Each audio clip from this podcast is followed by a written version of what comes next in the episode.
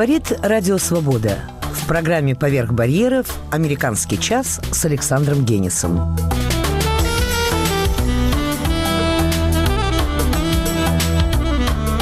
Сегодня в выпуске. 1918 век спустя. Есенин. Бог в деревне. Диалог с Соломоном Волковым. Испытание Шаламовым. Муза на экспорт.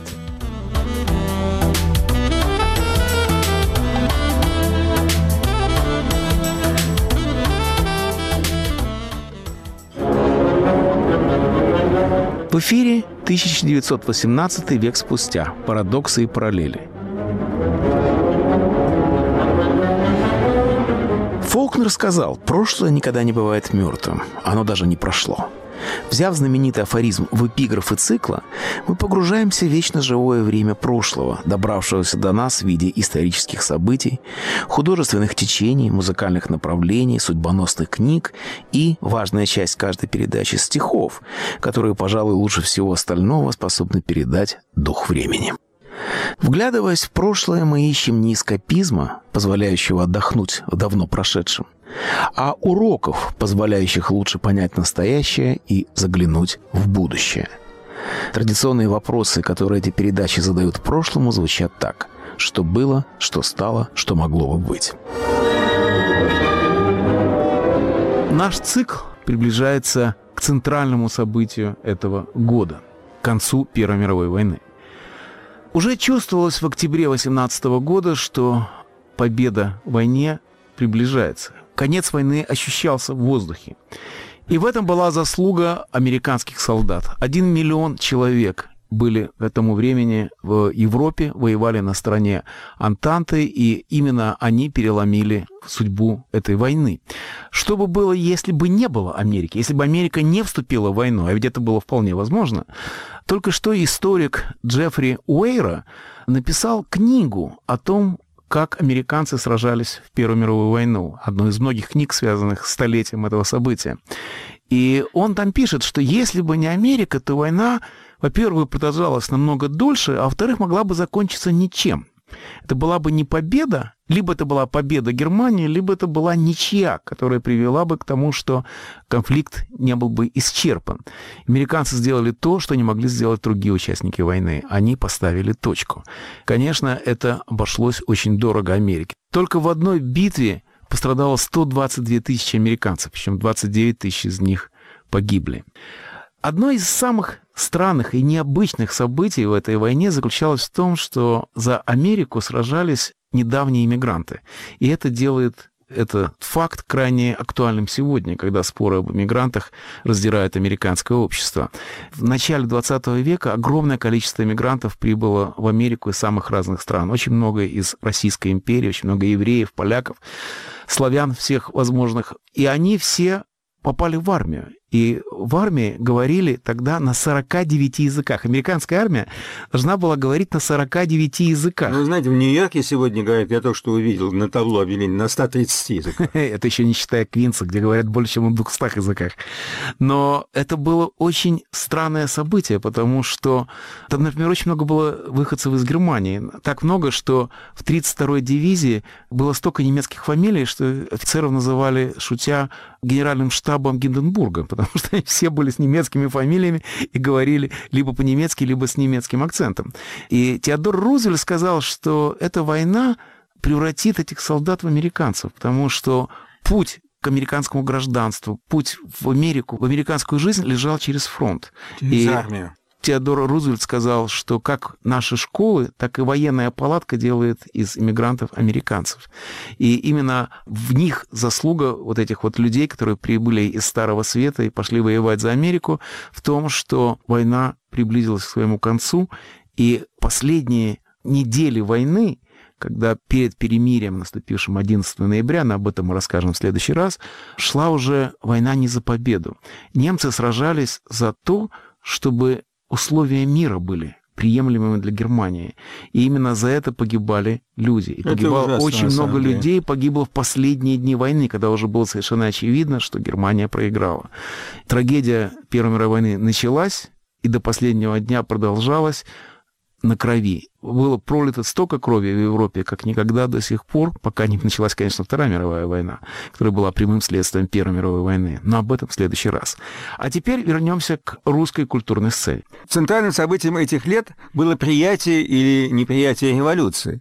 И мы с вами анализировали восприятие революции такими разными поэтами с таких разных сторон, как у Маяковского, скажем, ее безусловное приятие, как у Мандельштама, такое чрезвычайно амбивалентное отношение к революции, очень сложное, очень интересное, и до, в общем, открытого неприятия революции в стихах в меньшей степени Ахматова и в большей степени от, наиболее откровенно выраженное неприятие у Марины Цветаевой в ее «Лебедином стане», в знаменитом ее сборнике, посвященном белому движению. А сегодня я предлагаю поговорить об очень интересном и сложном случае, о том, как встретил революцию и как принял революцию Сергей Есенин, один из самых популярных русских поэтов XX века. Странно, мы ведь как бы привыкли считать Есенина, так нас во всяком учили в школе, что он был поэтом просоветским. То есть он поддержал советскую власть, он не эмигрировал, он, когда мог остаться, уехать с, э, со своей Айсидорой Дункан на Запад, в Америку, этого не сделал, вернулся оттуда, расписал э, собор хулиганскими стихами, как мы знаем. Он считался коммунистическим поэтом, большевистским поэтом. Задрав штаны, бежал за комсомол. Да, но... но... нам нельзя сказать, что он всегда у него была такая слава. Есенина ведь запрещали в советское время. Запрещали и... по совершенно другой причине, вот совсем не потому, что он был антисоветским поэтом, а потому что его, его считали поэтом хулиганским, э, Богемным, кабацким, да, кабацким. Да, из-за этого, но никогда антисоветизм ему не ставился вину, заметьте, никогда. Хотя вот какой-нибудь там Цветаева, это, э, это э, ну, потому что Есенин, ставил Есенин строку. Пугачева, Есенин был бунтовщиком, и Есенина вставляли вот в эту линию. Но когда читаешь стихи Есенина 17-18 годов, то Э, странное они очень впечатление производят. Как будто никакой революции вообще нету. Он занят в основном, и это видно в стихах, его занимает прежде всего проблема, как бы ему прославиться. То есть он был не за революцию, не против революции, а за Есенина. Да. читаю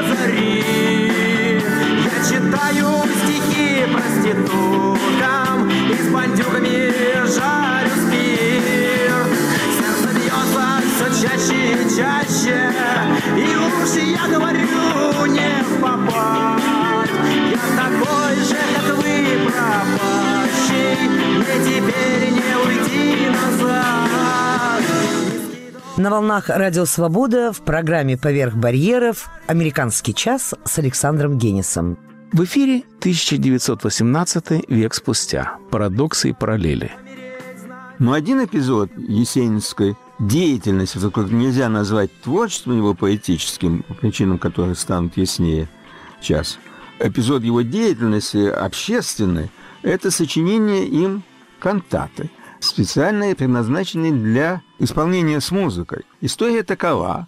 Скульптору, о котором знают все, интересующиеся русским искусством XX века, Сергею Тимофеевичу Коненкову, в 1918 году предложили сделать мемориальную, или как он ее в шутку любил называть, мнемориальную доску, посвященную жертвам Октябрьской революции, то есть людям, погибшим в борьбе за революцию. Надо еще, наверное, добавить, что это было связано с теорией монументальной пропаганды, которую Ленин тогда как раз ввел в обиход. Да, Ленин, вообще-то говоря, очень немного внимания, честно говоря, уделял культуре в том понимании, которое мы вкладываем в это слово. Потому что он был верным марксистом. Культура — это надстройка, и поэтому она его интересовала в меньшей степени, да. чем базис. Да. Но вот монументальная пропаганда, как раз вот э, термин как раз ленинский, его чрезвычайно интересовал. То есть вопросы установки памятников Марсу, Энгельсу, вождям революционным прошлого, всякого рода такие символические вещи. Ленина чрезвычайно занимал, он составлял списки, он контролировал это дело, отвергал не нравящиеся ему монументы, там, хвалил нравящиеся. То есть Ленин, который всегда, в общем, как-то так отмахивался от вопросов его литературных вкусов, он всегда говорил, я в этом ничего не понимаю, обратитесь за этим к Луначарскому. Тут он взял очень Литературные четко вожжи в свои Ленина руки. меня тоже всегда удивляли. Ну, например, один из его любимых писателей был Гончаров. Вот я тоже очень люблю Гончарова, но никак не могу понять, что привлекало Ленина в Гончарове. Но в данном случае, значит, вот эта мнимо-реальная доска была заказана Коненкову, и он в 1964 году оставил чрезвычайно любопытные воспоминания. Он там вспоминает, что Есенину Коненков полюбился. Он к нему стал заглядывать в мастерскую, еще это началось даже до революции и в революционные тоже годы. Коненков устроил у себя мастерскую выставку, и там, это любопытно, мы заостряем внимание на музыкальных вкусах наших персонажей. Там стоял замечательный, кстати, портрет работы Коненкова Паганини. Очень выразительно. Один раз, если увидишь его, не забудешь. Может быть, лучшее изображение Паганини, которое я знаю. И скрипач, неплохой скрипач по фамилии Сибор, играл рядом с этой статуей пришел Есенин и тоже пришел в совершеннейший восторг от этой сцены и какие-то там экспромты сочинял тут же. Короче говоря, они э, с Коненковым сошлись, и когда Коненков эту э, свою доску сотворил, и она предназначалась для открытия, то Есенин в компании еще с двумя поэтами, один крестьянский, другой политарский, что тоже интересно, один по фамилии Клычков, другой по фамилии Герасима, сляпали, другого у меня слова я не нахожу, текст для кантаты, и силами артистов Большого театра, хористов, при торжественном открытии этой доски эта кантата была исполнена. На которой присутствовал сам Ленин. Коненков об этом вспоминает замечательно. Говорит, и вот подхожу я, значит, это у Кремлевской стены все должно было быть. Подхожу, и вот и пешочком идет Владимир Ильич Ленин. И действительно сразу такая э, умильная картина. Э, Владимир Ильич в очень мирового пролетариата идет пешочком, и даже, может быть, без охраны, хотя, как известно, уже в 18 году на него уже было совершено покушение, и ситуация была не такая идиллическая в этом смысле. Но нет, он сам пришел, произнес речь, разрезал ленточку, кантата прозвучала, а стишки Есенин сочинил следующие. «Спите, любимые братья, снова родная земля, неколебимые рати движет под стены Кремля. Новые в мире зачатия, зарево красных зорниц. Спите, любимые братья, в свете нетленных гробниц. Солнце золотою печатью стражей стоит у ворот. Спите, любимые братья, мимо вас движется ратью к зорям вселенским народ. Они, по-моему, пародийные эти Вы знаете, стихи. эти стихи это мог как бы если написать Иван речи. Бездомный из «Мастера Маргариты», Это, правда? это что-то не, совершенно невероятное. Но вы знаете, это не так удивительно, потому что Есенин время от времени писал официальные стихи про Первую мировую войну, патриотические стихи. Он писал стихи для букваря, причем неважно какой власти. И это была часть есенинской жизни, потому что он умел каким-то образом смирять свой талант настолько, что он становился пародийным. Сейчас об этом тоже как бы предпочитает не вспоминать, или, может, наоборот, сейчас, наоборот, вспоминает, что он же был близок в какой-то момент ко двору, его как такого пейзанского поэта туда, так сказать, провели, и Знаете, он был как во дворе моей- Александры Федоровны, жены Николая II, он был э, принят и обласкан. И был ему подарены золотые часы. Это напоминает, как Мария Антуанетта играла в пастушку, вот так вот играли Есениным, и Есенин был пастушком. И это очень интересная вообще история с Есениным. Он в наибольшей степени из вот всех известных мне поэтов был создателем мифа о себе. На это первым обратил внимание Юрий Тынянов в своей статье 1924 года под названием «Промежуток». И там много довольно ядовитых замечаний относительно Есенина. Вообще Есенина апоязовцы, формалисты так называемые, они крупно недолюбливали. Я выписал несколько определений из статьи Тынянова «Промежуток», крайне обидные для Есенина. Пишет он так. Прежняя лирика Есенина была, конечно, глубоко традиционна. Она шла и от фета, и от условного поэтического народничества, и от примитивно понятого через Клюева блока. Силен он был эмоциональным тоном своей лирики. Наивная, исконная и потому необычайно живучая стиховая эмоция – вот на что опирается Есенин. Все поэтическое дело Есенина – это непрерывное искание украшений для этой голой эмоции.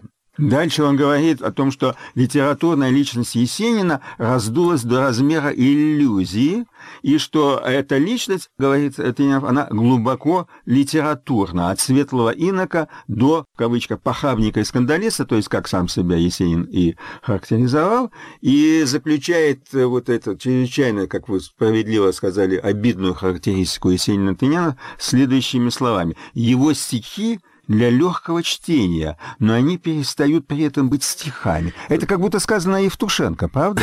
Вы знаете, это слепота. Причем мне кажется, что я догадываюсь, почему. Потому что для Апояза Есенин был слишком простой. Его трудно было толковать, потому что слишком легко лились его стихи, слишком гармонично они были. И это мне напоминает Пушкина. Труднее всего толковать Пушкина. Бродского толковать – одно удовольствие, потому что там есть о чем поговорить комментатору. А в чем заключается тайна, прелесть Пушкина, мы до сих пор не знаем. И каждый раз, когда я натыкаюсь на стихи Есенина, на хорошие стихи Есенина, я чувствую примерно то же самое. Это пушкинское совершенство, которое непонятно где прячется. Это простота, которая на самом деле необычайно сложна. И я категорически не согласен с Тыняновым, и как совсем опоязом, потому что Есенин был очень непростой поэт, и он был поэтом-имажистом.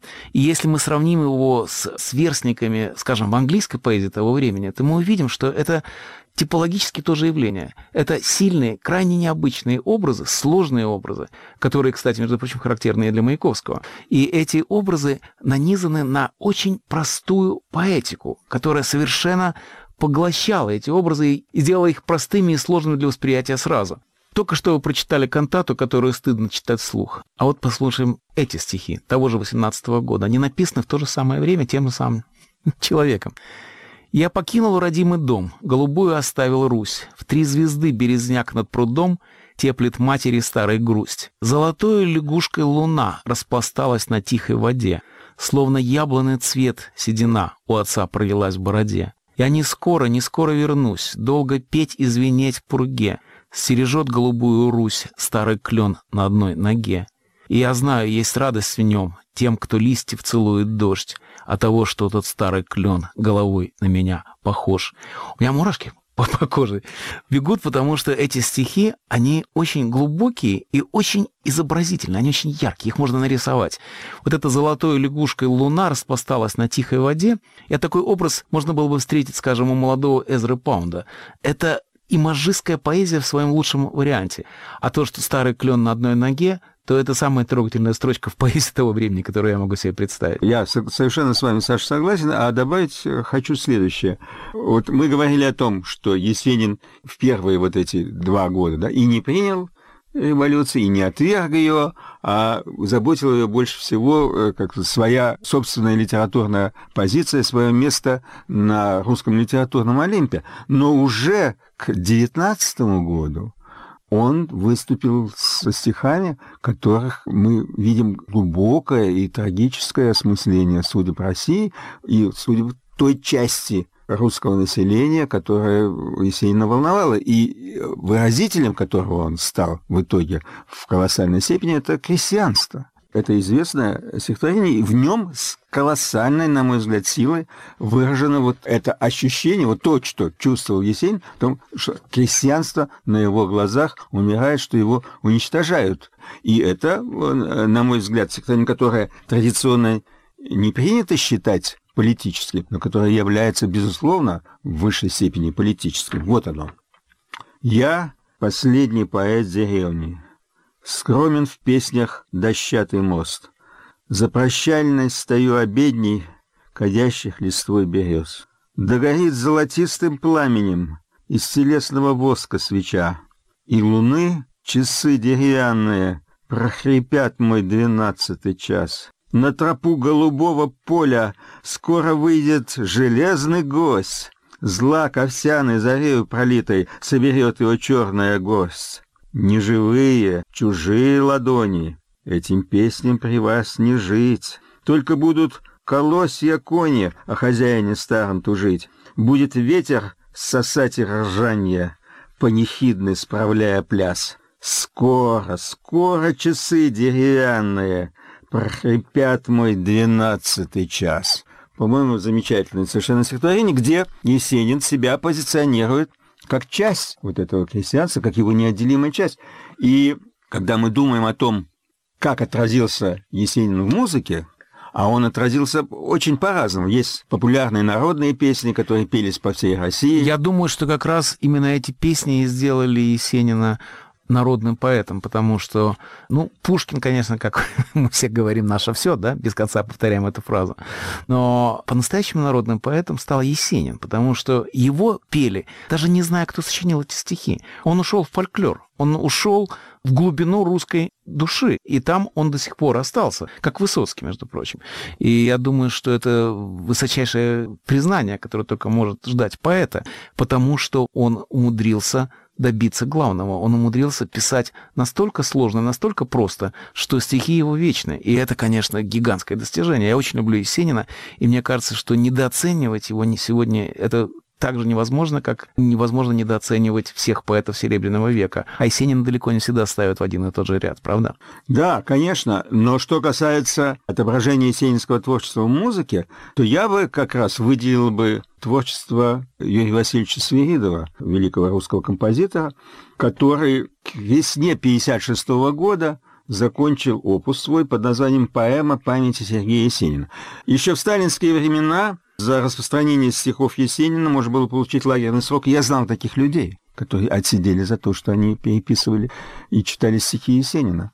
К весне 1956 года наступила новая эпоха, новая эра, и Сверидов ее почувствовал как никакой другой композитор, может быть, и очень в точку попал с этой со своей поэмой на есенинские стихи, которая отметила какой-то новый совершенно этап – в развитии русской советской музыки. И сам Свиридов, когда он рассуждал о Есенине, а для Свиридова Блок и Есенин были главные поэты всей его биографии. И он говорил, что для Есенина главное вот эта судьба своего народа, своего племени, о том, что это своего рода русский миссионизм, и что Есенин осознал трагизм национальной судьбы через личный трагизм, через трагедию его судьбы. Это очень глубокий, нетривиальный взгляд на есенинскую позицию.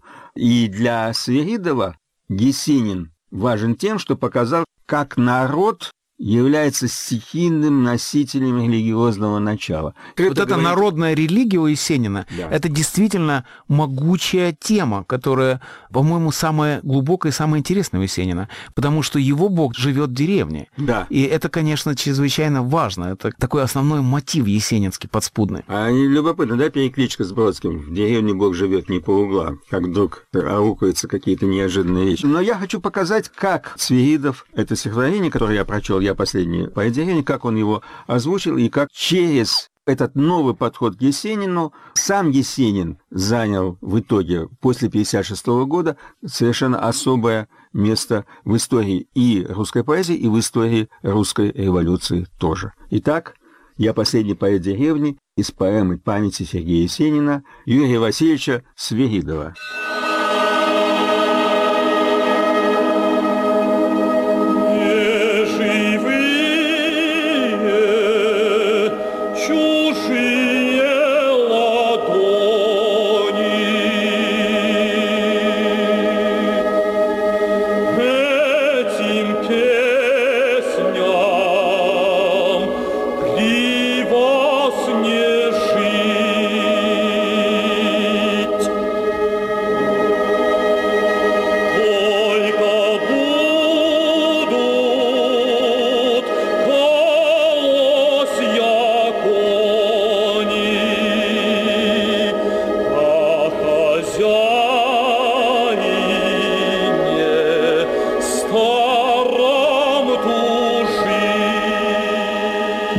Радио Свобода. После краткого перерыва вы услышите во второй части «Американского часа». Испытание Шаламовым. Муза на экспорт.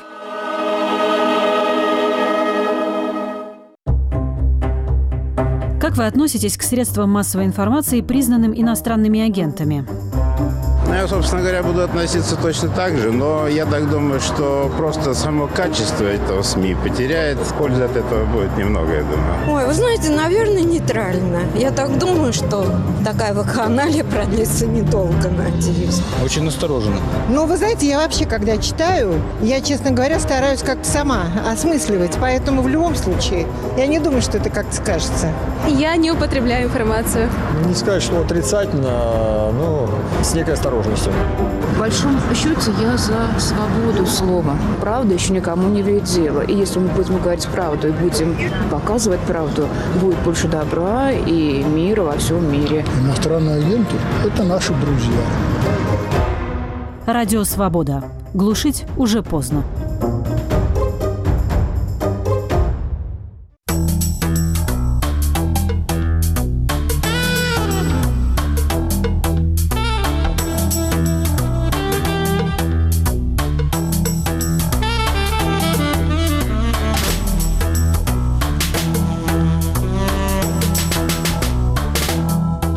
Говорит Радио Свобода. Программа «Поверх барьеров».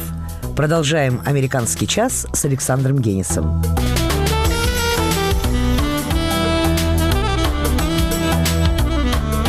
Во второй части «Американского часа» испытания Шаламовым. Муза на экспорт.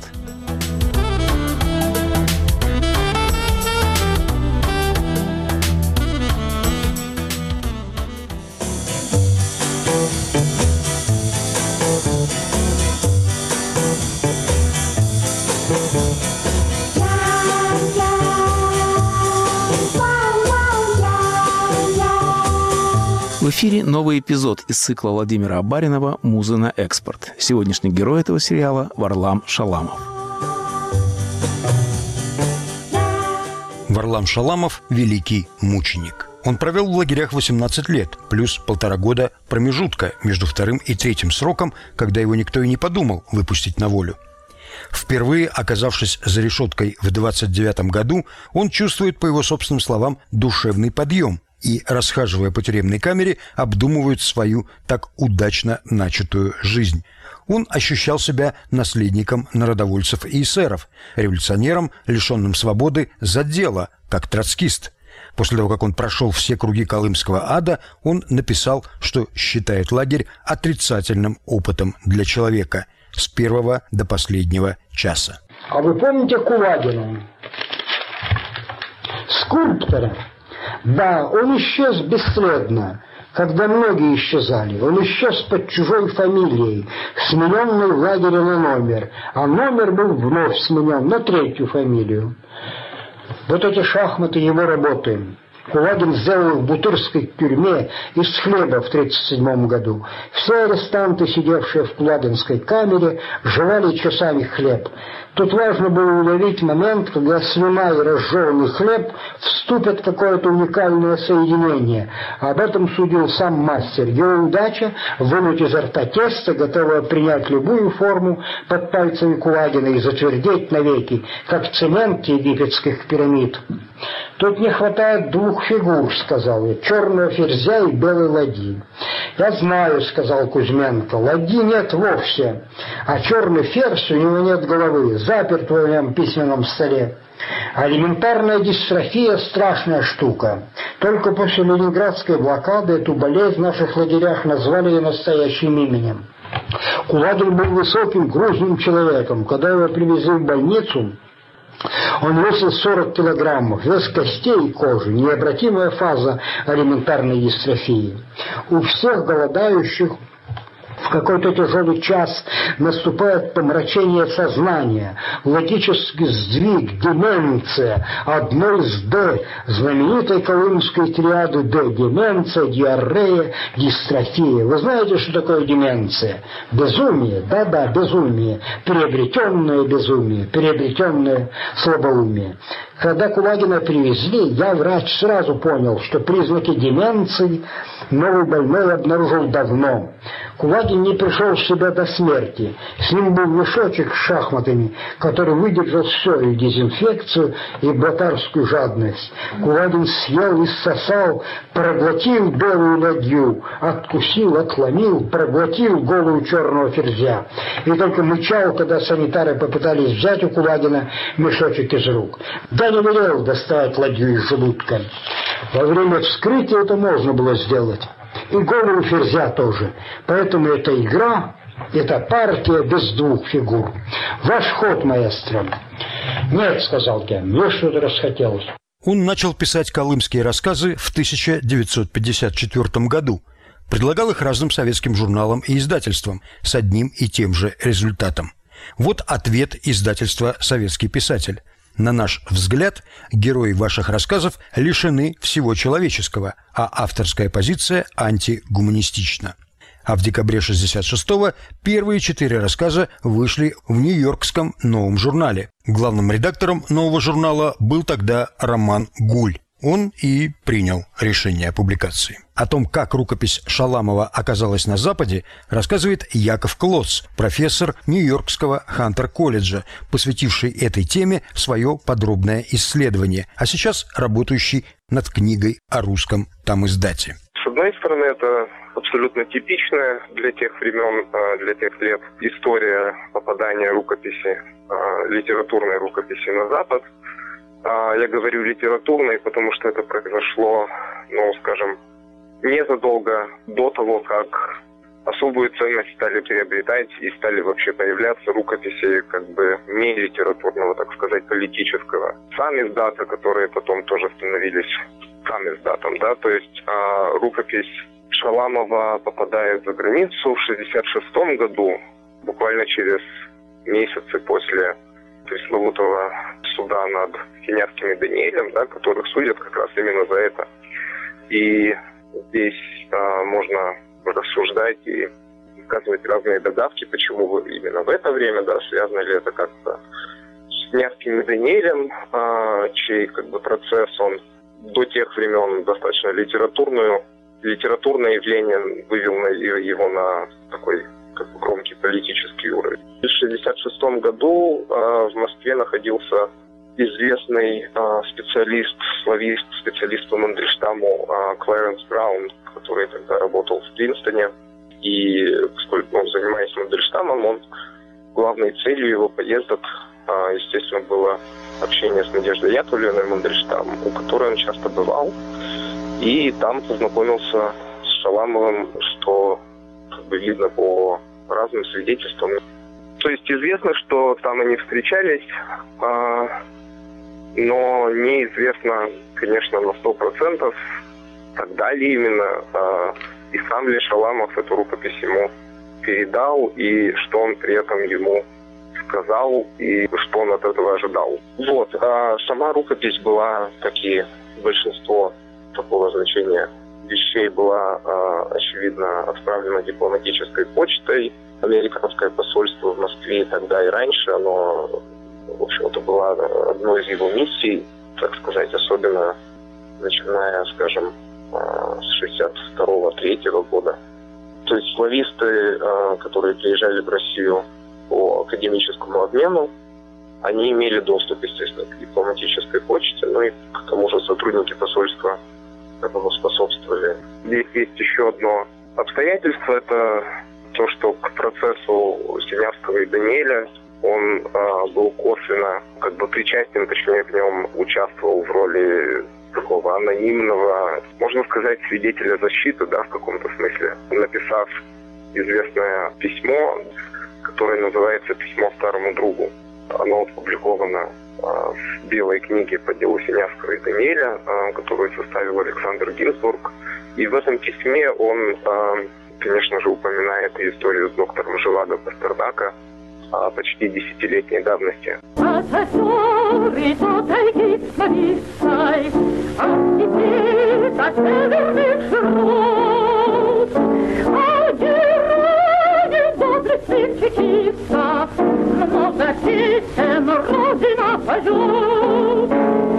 вы догородили место, где столицу за собой.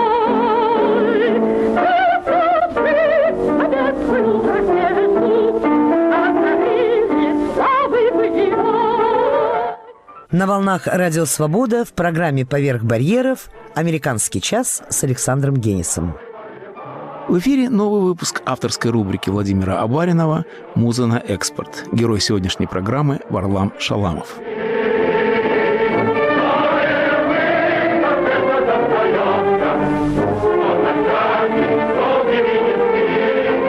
Варлам Шаламов очень любил Бориса Пастернака. Написал ему в 1952 году еще с Колымы, прислал свои стихи, и Пастернак ответил подробным письмом рецензии. А в 1953-м Шаламов пришел домой к Пастернаку на второй день по приезде в Москву. В августе 56-го, когда рукопись доктора Живаго уже была на Западе, Шаламов написал Пастернаку «Я благословляю вас. Я горжусь прямотой вашей дороги. Я горжусь тем, что ни на одну йоту не захотели вы отступить от большого дела своей жизни. Обстоятельства последнего года давали очередную возможность послужить мамоне, лишь чуть-чуть покривив душой. Но вы не захотели этого сделать. Да благословит вас Бог». Но когда Пастернак, не выдержав травли, отказался от Нобелевской премии и написал письмо Хрущеву с просьбой не выдворять его из страны, Шаламов оценил этот поступок по самому высокому счету. В своем эссе, посвященном Пастернаку, он выразился об этом так – Моральный авторитет, чаша святого Грааля – дело хрупкое.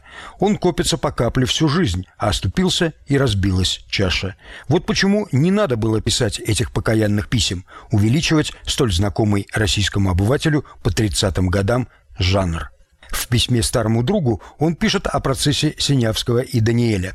Со времени дела правых эсеров, легендарных уже героев революционной России, это первый политический такой процесс – только правые эсеры уходили из зала суда, не вызывая жалости, презрения, ужаса, недоумения. У нас с тобой в памяти бесконечно омерзительные раскаяния, показания исповеди героев процессов 30-х годов, таинственных процессов, сама организация которых скрыта от нашего общества. А ведь это не гротеск, не научная фантастика. Тайна, которую все знают и которую государство не хочет раскрыть в очередном покаянном заявлении – ибо покаянные заявления бывают не только у частных лиц, но и у государств. 20 и 22 съезды партии были такими покаянными заявлениями, вынужденными, правда, но все же покаянными. Пресловутых признаний в этом процессе нет. Это первый процесс без этой преступной специфики, который дышало сталинское время. Не только каждый суд, но каждое учреждение, каждая коммунальная квартира. Следственные дела Шаламова опубликованы. Там нет ни признаний, ни раскаяния. И все же наступил момент, когда колымский узник дрогнул. В феврале 1972 года он послал письмо в литературную газету. Шаламов писал в нем мне стало известно, что издающийся в Западной Германии антисоветский журнальчик на русском языке «Посев», а также антисоветский эмигрантский «Новый журнал» в Нью-Йорке решили воспользоваться моим честным именем советского писателя и советского гражданина и публикуют в своих клеветнических изданиях мои колымские рассказы. Считаю необходимым заявить, что я никогда не вступал в сотрудничество с антисоветскими журналами «Посев» или «Новый журнал», а также и с другими зарубежными изданиями, ведущими постыдную антисоветскую деятельность. Я честный советский гражданин, хорошо отдающий себе отчет в значении 20-го съезда Коммунистической партии в моей жизни и жизни страны. Ни один уважающий себя советский писатель не уронит своего достоинства, не запятнает чести публикацией в этом зловонном антисоветском листке своих произведений. Проблематика колымских рассказов давно снята жизнью, и представлять меня миру в роли подпольного антисоветчика, внутреннего эмигранта, господам из посева и нового журнала и их хозяевам не удастся. Характерно, что Шаламов не протестовал против публикации в новом журнале и написал свое письмо только после того, как его рассказы напечатал «Посев», издававшийся во Франкфурте на Майне орган Народно-трудового союза российских солидаристов. В глазах советского агитпропа НТС был злейшим врагом советской власти. Яков, что нам известно об обстоятельствах написания письма в литературную газету? Ну, это, конечно, самое драматичная, наверное, в каком-то смысле кульминация всей этой истории, хотя а, далеко не окончательное а, событие в этой, в этой истории. Да, новый журнал он, между прочим, все-таки упомянул а, в этом письме, но вы правы а, абсолютно, что главный акцент был сделан в этом тексте в письме в редакцию литературной газеты, опубликованном а, 23 февраля 1972 года. Главный акцент был сделан на публикациях в журнале «Посев» и в журнале «Грани», которые ассоциировались напрямую, ну, особенно «Посев», такой организацией, как НТС, которая была ну, пожалуй, наиболее одиозно злопыхательской иммигрантской организации в глазах советской а, литературной ну, истеблишмента. Именно публикации в гранях и в посеве опасались более всего авторы, которые находились тогда в Советском Союзе. Например, когда в 63 году, когда печатался «Реквием» Ахматовой, вышел он, конечно, отдельным изданием. Это первая публикация в 63 году в издательстве, которое называлось «Товарищество зарубежных писателей» в Мюнхене. Да? Это был не МТС. Но затем другой вариант «Реквиема» вышел в том самом журнале «Грани» во Франкфурте на Майне. И именно за эту публикацию Ахматовой были, ну, нельзя сказать, чтобы очень серьезные, но все-таки неприятности, но не за публикацию «Реквиема» в обычном, так сказать, иммигрантском издательстве. Можно добавить, что за 4 месяца до Шаламовского письма в октябре 71-го за сотрудничество с пассивом был арестован историк-диссидент Борис Евдокимов. До этого он дважды подвергался карательной психиатрии, был признан невменяемым и на этот раз, и провел в специализированных психиатрических учреждениях 7 лет. Шаламов, несомненно, знал об аресте Евдокимова. Знаете, Яков, я ведь помню аналогичные письма писателей в Литгазету. Видимо, после Шаламова такие письма стали ритуалом.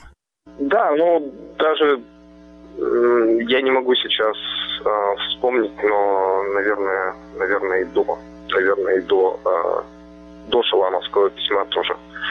Конечно, целая целая схема.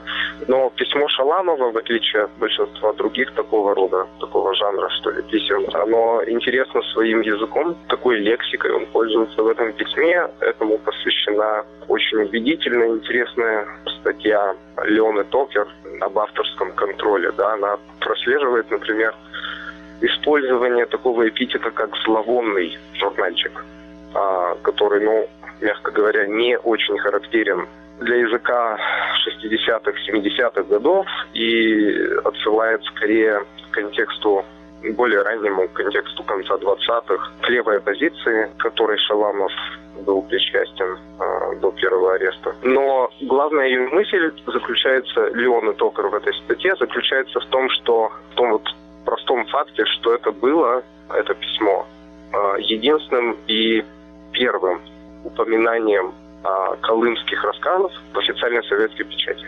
Причем упоминание это сделал сам автор, таким образом назвав свое произведение. Таким методом, конечно, пользовались издавна. Реакция была острой, особенно иммигрантской печати. В то время, к 1972 году, э, там издат и вообще иммигрантская печать, она все-таки еще э, сохраняла вот тот прежний свой стилистический, ну, ореол, что ли. То есть это органы печати, э, там издата до сих пор оставались старой формации, э, редакторы э, принадлежали по-прежнему первой волне иммиграции, то есть той и, но в то же время в, это, в, в эти годы начинается, как известно, ну, то, что мы называем третьей волной иммиграции, да. То есть происходит столкновение как раз стилистическое, идеологическое, ну вообще культурное, как раз в, это, в эти годы, в начале 70-х годов. Вот. И реакция на фразу «проблематика колымских рассказов снята жизнью» выливается на странице иммигрантской печати, которая, как я говорю, по-прежнему пока что остается а, в руках а, первой иммиграции. А, в газете «Русская мысль» а, в Париже, которую те годы редактировала Зинаида Шаховская, выходит небольшая статья, тоже анонимная, которая называется «Упразднение Колымы» со знаком вопроса. Автором этого текста являлся, а, является человек, который эмигрировал из Советского Союза а, во Францию незадолго до, но а, при этом отсидел в конце 50-х годов какое-то количество лет в политическом лагере, то есть и, и человек, имеющий собственный опыт лагеря, но, конечно же, это не тот опыт, который у Шаламова. Вот. Ну и в этом письме, а, точнее в этой статье используются такие обращения к Шаламову, как «Варлам Шаламов, вы сучились». То есть используется такое вот яркое слово из, в общем, воровского жаргона, да, которым называют представителей э, аристократии преступного мира, которые поступились воровскими принципами и стали сотрудничать ну, или с администрацией лагеря, или вообще с режимом в целом. В примечании к статье Якова Клоца сказано, в октябре 2015 года мне довелось встретиться с автором заметки «Упразднение Колымы», который взял с меня обещание не раскрывать его имени, но сказал, что раскаивается за написанное им о Шаламове. Поговорим об изданиях на иностранных языках. Это тоже запутанная история. Значит, первое э, книжное издание вышло на немецкий язык, но э, я не могу сейчас в точности сказать, по какой рукописи делались эти переводы, потому что они выходят в 67 году, то есть до того, задолго до того, как большая часть колымских рассказов напечатана в новом журнале. Это еще, а, если честно, предстоит узнать. Имя автора на обложке этой книги звучит как Шаланов. Эта ошибка пошла гулять и по другим изданиям. Да, да, да, да. Следом выходит французская издание первое. Затем есть издание с немецкого перевода на африканс. Вот африканс меня поразил. Мы, конечно, знаем, что ЮАР – родина концлагерей, но в какой мере это связано? Ну, я думаю, это здесь через какой-то голландский канал, скорее всего, это шло. Хотя, да, это, это довольно таинственная история. В 80-м выходит первый, э, первое отдельное издание колымских рассказов на английском. Оно так и называется «Колыма Tales» переводов Джона Гледа. А, в следующем году выходит как бы второй том, но э, с другим названием, с названием «Графит», э, по названию одного из рассказов, колымских рассказов, тоже в переводах Джона Гледа. Эти два тома довольно интересные, потому что, конечно же, в них а, отсутствует организация рассказов циклы. И, насколько я помню, там грубые ошибки, вызванные опечатками в той копии, которой пользовался переводчик. Переводы Гледа были переизданы в 91 и 94 годах. И вот только что в издательстве New York Review of Books вышел новый перевод всего корпуса колымских рассказов в порядке, соответствующем авторской воле. Перевел их Дональд Рейфилд, профессор Лондонского колледжа Королевы Марии, известный своими переводами Гоголя и Чехова. Шаламов и не стал частью западного, не хочу говорить канона, потому что это, конечно же, скомпрометированное понятие вообще, что такое канон, но, ну, как бы не стал фактом знания о чем-то ином, о чем-то другом, о чем-то чужом, а, ну вот в частности в Америке, да. В отличие, конечно же, от таких вещей, как э, Холокост и так далее, которые, э, ну, у которых есть, цинично говоря, своя индустрия, подкрепленная голливудскими фильмами и, конечно же, литературой. Я выражусь еще более цинично. Холокост стал попсой.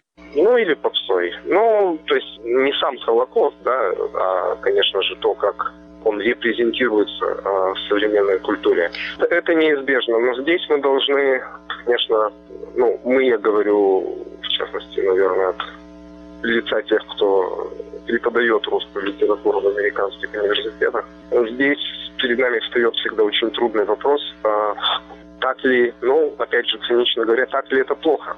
Потому что только через, конечно же, индустриализацию да, этих тем и, как вы говорите, через их ну, через попсовое их э, представление массовый читатель, зритель и вообще человек там, 21 века о них узнает массовый.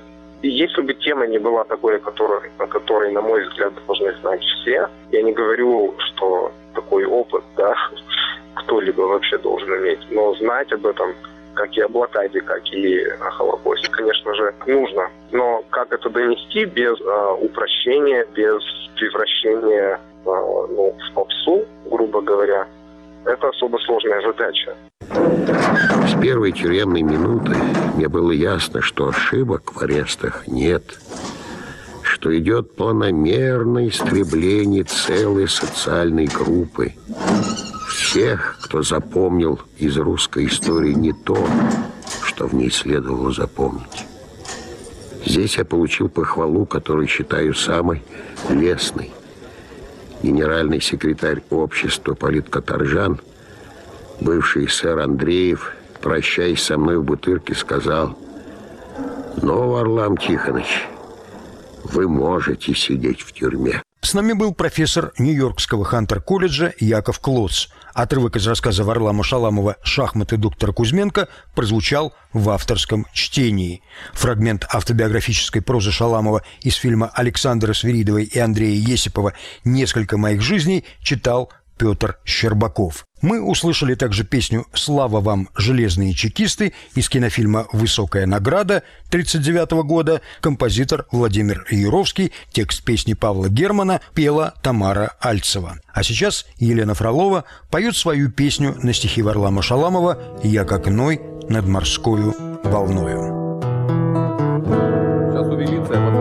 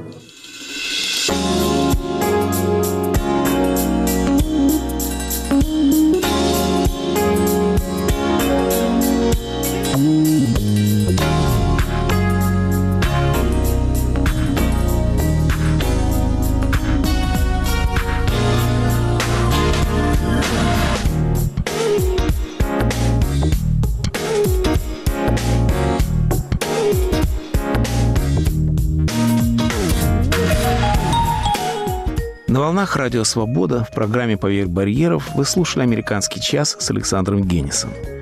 В этом выпуске принимали участие Соломон Волков и Владимир Абаринов, режиссер Григорий Эйдинов. Наш электронный адрес aagenis53 собака gmail.com. Ждем ваших откликов, реплик, вопросов. Ни одно письмо не останется без ответа. До следующей встречи в эфире, друзья.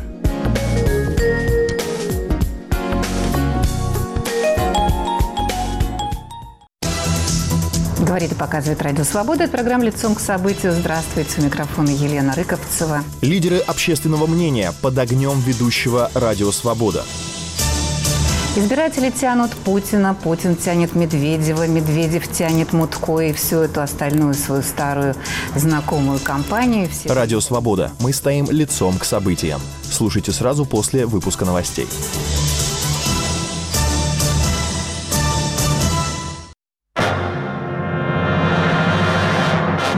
Главный редактор телеканала «Арти» Маргарита Симонян жалуется президенту России.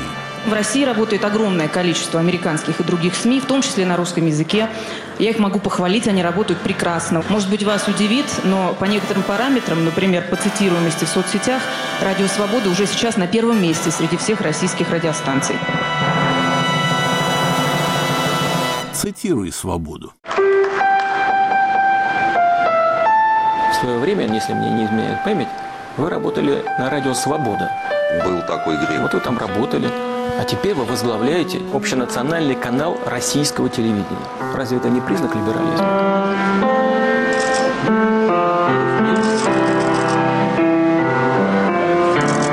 Свобода – это возможность выбора.